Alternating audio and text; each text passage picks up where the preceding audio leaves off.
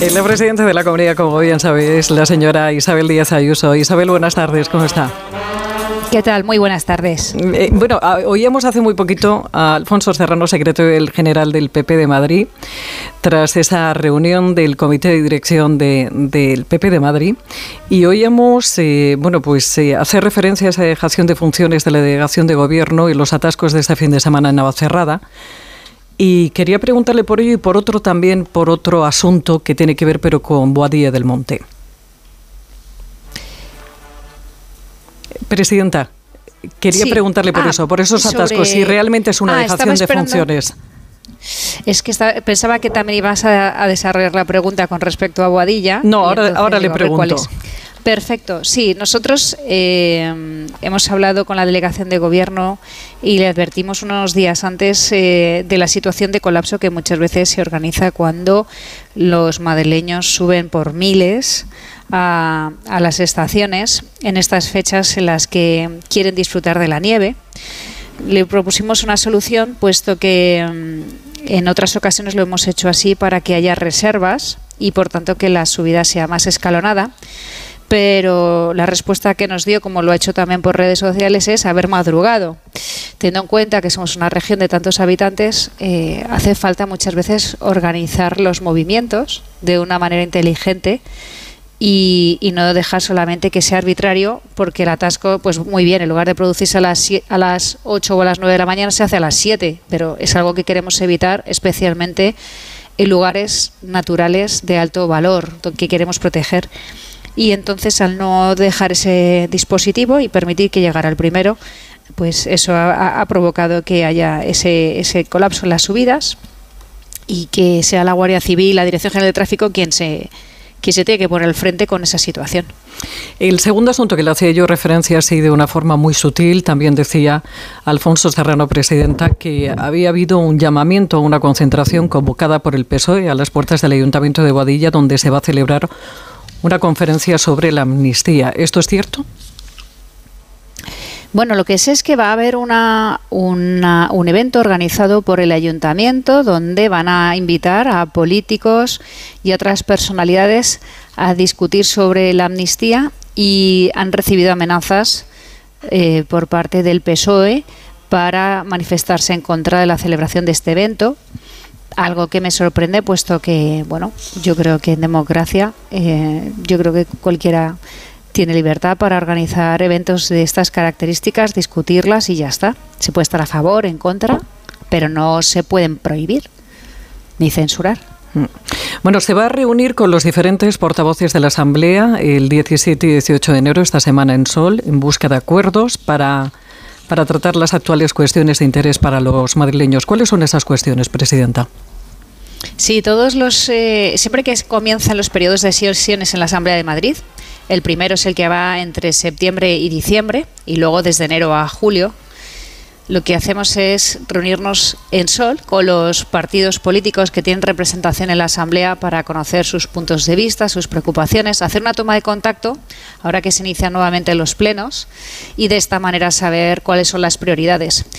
En este caso, estamos ahora mismo asistiendo a un momento en el que la Comunidad de Madrid es un lugar de referencia cada vez más conocido en todo el mundo, que atrae inversiones, proyectos, empleos y que tiene una labor especial al servicio de España, puesto que somos la casa de los que han nacido en Madrid, pero también de los que vienen a su región capital.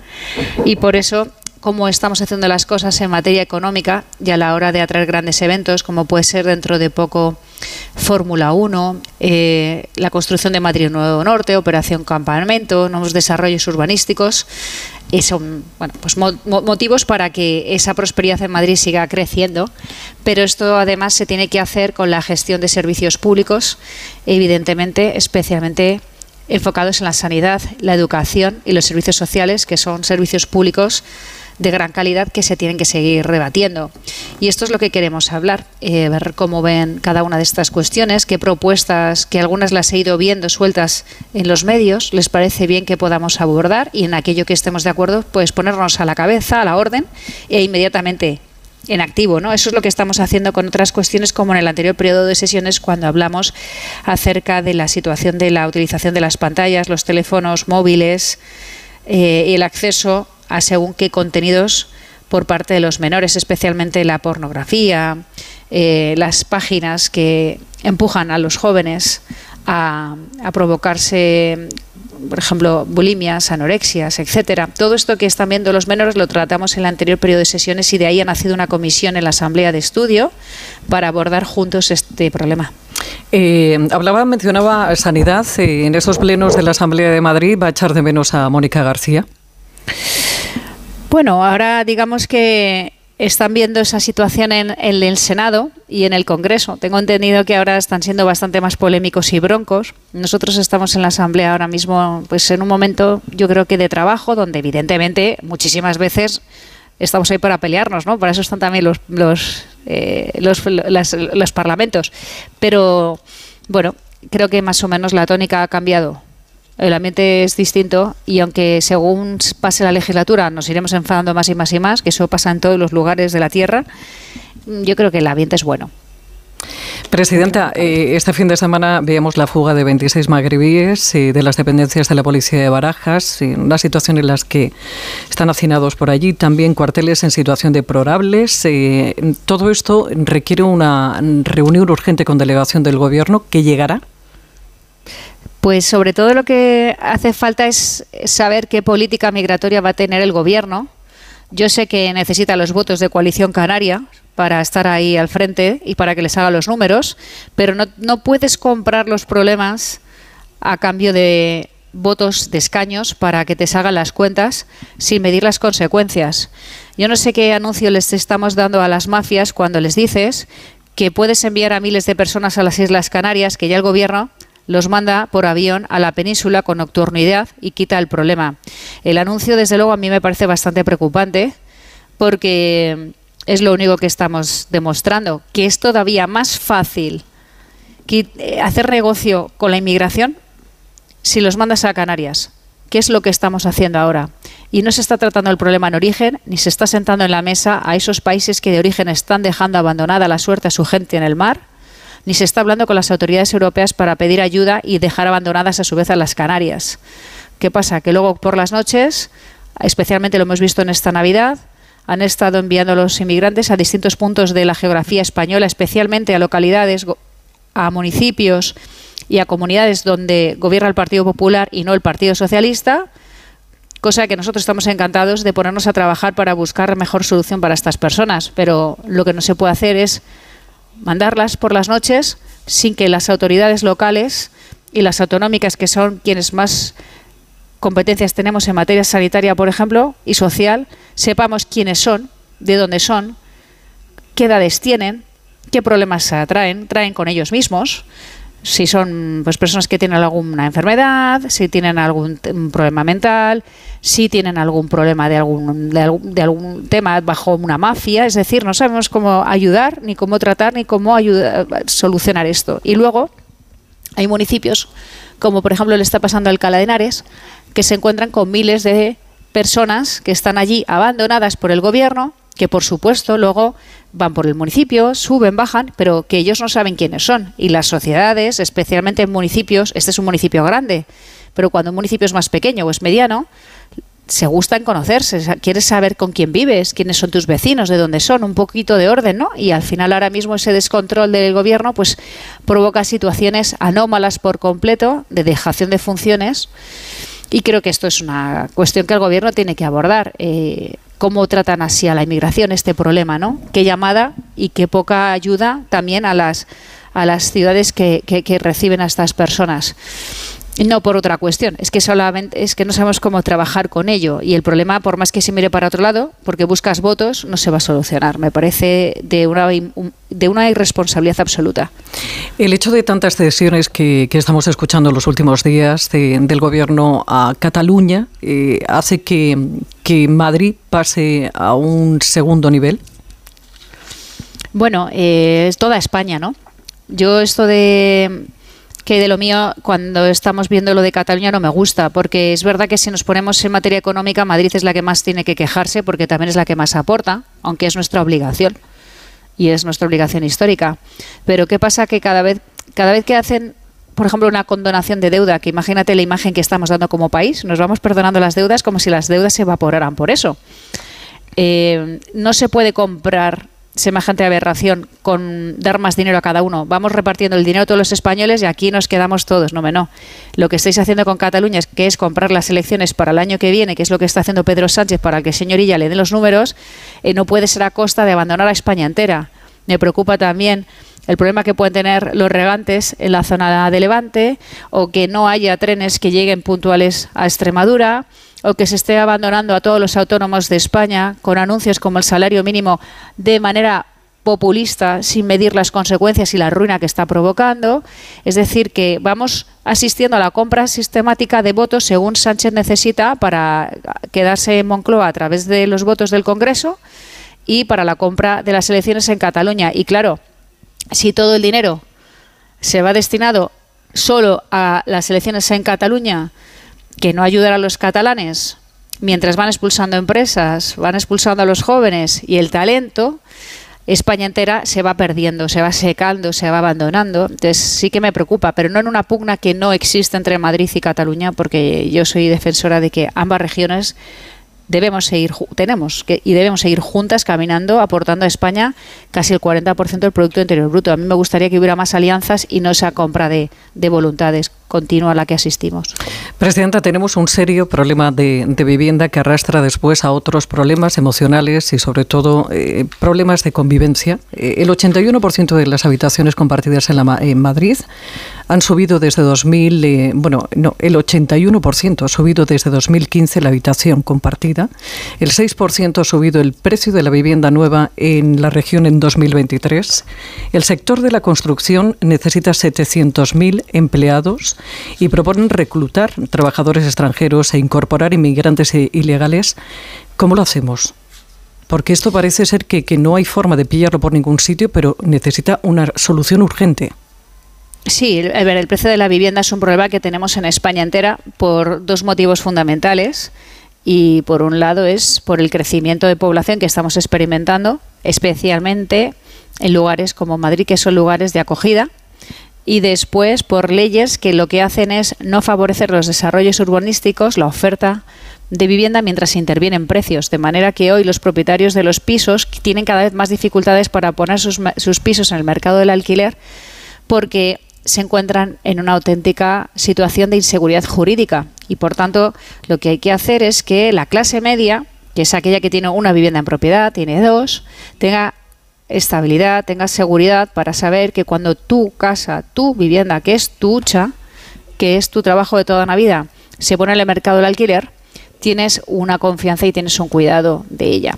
Además, eh, nosotros hemos tenido un problema de desarrollo urbanístico en Madrid desde hace mucho tiempo, especialmente en la ciudad, en la capital, teniendo en cuenta que además somos un lugar que ha crecido exponencialmente a ojos de todo el mundo. Cada vez vienen más ciudadanos de todos los rincones a vivir entre nosotros, cosa que además fomentamos, porque así lo creemos.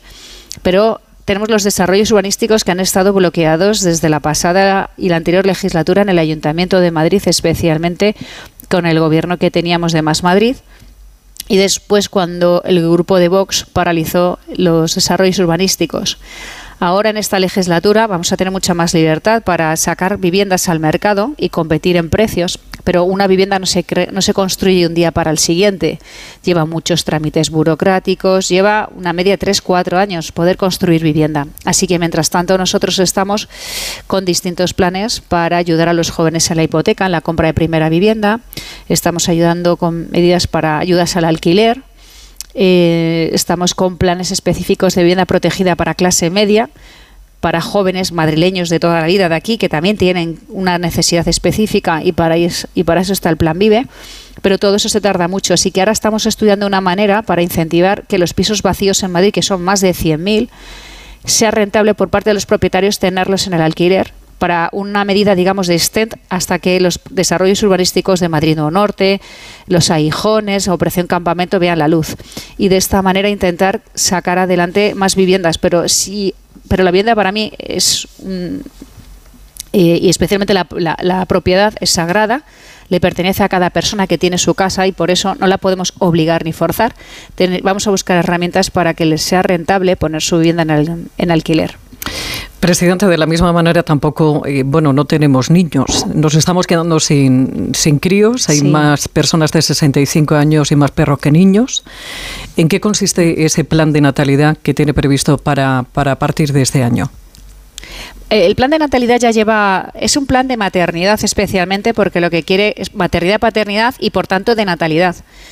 Queremos que, las, queremos que los madrileños y que los ciudadanos que vienen a vivir entre nosotros tengan hijos, pero no por una cuestión social colectiva, sino como proyecto personal.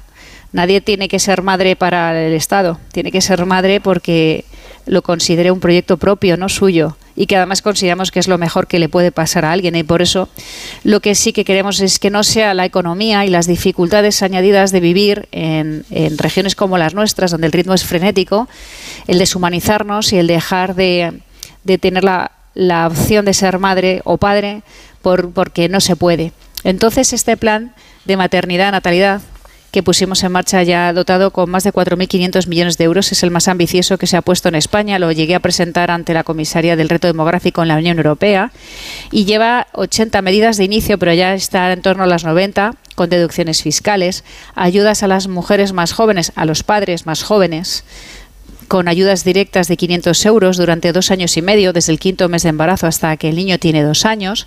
También con ayudas para la conciliación, con la, con la educación 03 totalmente gratuita, para mujeres a partir de una edad determinada cuando tiene problemas de fertilidad.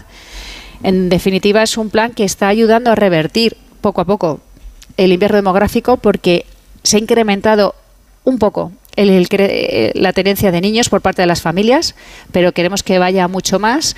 Entonces tenemos que seguir ahondando en el, en el plan. Ahora también estamos ayudando a las familias que tienen partos múltiples o adopciones múltiples también con ayuda extraordinaria y además de eso de ese dinero directo que te ayuda pues a tener a personas que te ayuden en el hogar o afrontar los gastos. Estamos haciendo otras ayudas, por ejemplo, para la salud bucodental de los niños, para las gafas, para ayudar a que todos los niños de Madrid, los menores tengan eh, el uso de gafas, gastos extraescolares, fomentamos las ayudas en los comedores. Eh, intentamos de esa manera que las familias pues les sea rentable o por lo menos que no sea la parte económica la que se lo dificulta y luego ayudar en la conciliación con desgrabaciones, por ejemplo, por el papel de los abuelos en las familias, etcétera. O sea, intentamos facilitar un poco la vida en Madrid para que no sea la economía ni la conciliación el principal problema, que lo son, a la hora de tener hijos o ampliar la familia. ¿Tendremos más bomberos? Bueno, eh, ahora mismo eh, yo creo que nunca hemos tenido ni siquiera la ratio de bomberos que, o sea, la mayor ratio de, la menor, la mayor ratio de bomberos hasta la fecha, pero también de dotación y de ampliación de parques y de plantillas. ¿Y tendremos más policías municipales, Presidenta? Bueno, el ayuntamiento quisiera tener más policías municipales, pero la tasa de reposición no se la modifica desde el gobierno y me consta que el alcalde ha pedido por activa y por pasiva ayuda al gobierno para que pueda tener más policía, más plantilla que se la deniegan. Nosotros, además, por la parte de los bomberos, también la hemos ido ampliando. Hemos unificado, además, prácticamente casi todos los ayuntamientos de Madrid con la, comunidad en el trabajo conjunto. Y, de hecho, tenemos un. Yo creo que también la eficacia de un cuerpo se mide por esos resultados. Tenemos unas incidencias, yo creo, muy bajas en Madrid, un trabajo por su parte espectacular y que además se ve, por ejemplo, en el caso del linfoma, donde 8 de cada 10 incendios que se que sufren en la Comunidad de Madrid quedan en conatos, se apagan en muy pocos minutos con grandes medios, así que no obstante, evidentemente siempre tenemos que seguir trabajando por ellos, porque estamos muy orgullosos de un cuerpo que es de élite, totalmente madrileño 100%, y del que estamos muy orgullosos. Vaticina, ¿cómo? ¿Cómo será este 2024 en la Comunidad de Madrid? Bueno, va a ser un año en el que van a venir grandes eventos, muy buenas noticias. Estamos en un momento único en el que llegan hoteles, cadenas de restauración, artistas, cantantes, festivales, es decir, en ese aspecto muy alegre, pero la clase media yo creo que va a estar sufriendo mucho. Los anuncios, por ejemplo, del salario mínimo, sin contar con que la inmensa mayoría de las personas que contratan son pequeños y medianos empresarios, autónomos, que quisieran dar oportunidades y puestos de trabajo, pero que cada vez lo ven más difícil Eh, creo que los problemas que hemos tenido de inflación, de subidas de precios generalizadas, bueno, creo que por otro lado va a hacer que, que la gente pase todavía una etapa difícil. Nosotros vamos a aplicar, vamos a ayudar eh, con incentivos fiscales y con la deflactación del IRPF a todas esas familias madrileñas, pero aún así la situación va a ser muy complicada para quien tiene que abrir el cierre de un comercio, de una pequeña tienda, porque además estamos viendo que hay un desincentivo enorme, especialmente hacia los jóvenes a la hora de trabajar. Creo que los jóvenes españoles van a tener un futuro muy comprometido, muy difícil, en un mundo muy cambiante, donde las reglas del juego son muy distintas a las nuestras y creo que estamos yendo a una sociedad en la que cada vez estamos eh, asistiendo al desincentivo generalizado, gente que, que está desanimada a la hora de trabajar, a la hora de, estar ahí al pie del cañón, mientras que vemos que otros muchos países, especialmente en África, en Asia, en otros puntos, tienen una población de edad media de 20-25 años, con otras reglas muy distintas, va a ser un mundo cada vez más competitivo. Nosotros tenemos que ponerles herramientas para ser totalmente bilingües y totalmente, ahora que se aplica tanto el término resiliente, ahí sí, para los cambios y para un mundo muy competitivo. Entonces, mientras seguimos creciendo, no podemos dejar de lado muchos problemas que están teniendo los ciudadanos a todos los niveles. Entonces, pienso que va a ser un año de muchos contrastes, de sinsabores, especialmente cuando veamos la factura nacionalista, lo que nos va a costar a todos y el daño que produce ver cómo van desgajando tu país por una cuestión política fabricada pero también nosotros creemos que tenemos la obligación como región capital de ser la que da alegrías, la que da oportunidades, la que gobierna en otro sentido para demostrar que se pueden hacer las cosas en España de otra manera. Presidente, ¿tendremos 100% Fórmula 1 en Madrid? Mm, pinta que va muy bien, pero es verdad que tenemos que esperar a los últimos días a que la organización se pronuncie para no bueno para no perjudicar nada por el camino pero vamos pinta bien tenemos yo creo todas las esperanzas puestas y además es que esto para Madrid ya no solo en términos económicos sino de imagen sería único yo no conozco un país en el mundo que rechazara la Fórmula 1 así porque sí ¿cuál es la, la noticia que le gustaría dar como presidente de la comunidad? hay muchísimas pero quizás el pleno empleo me gustaría el pleno empleo. Es muy complicado, evidentemente, pero por muchos motivos, pero sí que saber que somos el lugar de las oportunidades y que hemos cerrado el año mejor de cómo lo hemos comenzado y desde luego el cambio político en España. Esto ya sería hablar de política nacional, pero nada me gustaría más que, que hubiera un cambio político en España de una vez y que los ciudadanos por las mañanas, todos los españoles, se levantaran diciendo merece la pena seguir aquí en este gran país, en España, un país formidable, pero que se está abandonando a todos los niveles. Así que ojalá Núñez Fijo fuera presidente del gobierno. Esa sería para mí la mejor noticia porque todo florecería. Yo como región capital no voy a tener los mismos problemas que otras zonas de España que están totalmente perjudicadas por estas políticas, pero aún así me duele, ¿no? Quiero ver que España y Madrid todos crecemos juntos y bien, y eso yo creo que solo puede ser posible si hay un cambio político. Por cierto, la, manifestación que ha convocado su partido para el 28 de enero será finalmente en la Plaza de España. Pues no sé exactamente dónde es, sé que era el 28, lo supe desde el primer día que lo iban a convocar para protestar especialmente contra la amnistía y contra la desigualdad ante la ley que estamos viendo y sobre todo cómo se va a dinamitar el poder judicial con unas decisiones como estas, la imagen que damos ante el mundo y luego sobre todo el saber que todo lo que ha pasado en Cataluña les va a salir gratis a unos pocos porque quieren comprar las elecciones. Entonces todo esto es lo que ha hecho que desde el principio eh, haya contado con mi eh, absoluto respaldo estoy totalmente a favor de esa, de esa manifestación, pero desconozco todavía dónde es. Sí, sí, lo ha dicho Alfonso Serrano, lo ha dicho sí, en la rueda de pues prensa pues estoy totalmente a favor de, esa manifestación y de que acudamos todos, porque yo creo que de izquierda a derecha nadie ha votado esto. Y si no tenemos respeto a las decisiones judiciales cuando nos gustan y cuando no, y si no somos conscientes de que el poder judicial es el recurso del más débil y es el que nos une en igualdad a todos los españoles, en fin, si no defendemos todo esto y dejamos que las minorías, que eran cada vez más pequeñas, se hagan más fuertes porque son necesarias políticamente, si dejamos que esa perversión de la realidad siga campando a sus anchas, lo vamos a pagar eternamente. ¿Cómo revertir tanto daño? Después, yo no quiero pensar que tantas personas que han hecho tanto daño a Cataluña y a España entera se vean beneficiadas porque se han hecho fuertes, porque son necesarias por una negociación espuria. Me duele en el alma. Así que animo a todo el mundo a participar y, creo que esto no va de partidos. Esto va especialmente de libertad, de Estado de Derecho y va de España. Isabel Díaz Ayuso, presidenta de la Comunidad de Madrid, muchísimas gracias por, por eh, atendernos estos minutos y por charlar con, con nosotros. Un abrazo. Muchísimas gracias, Pepa. Un abrazo a todos.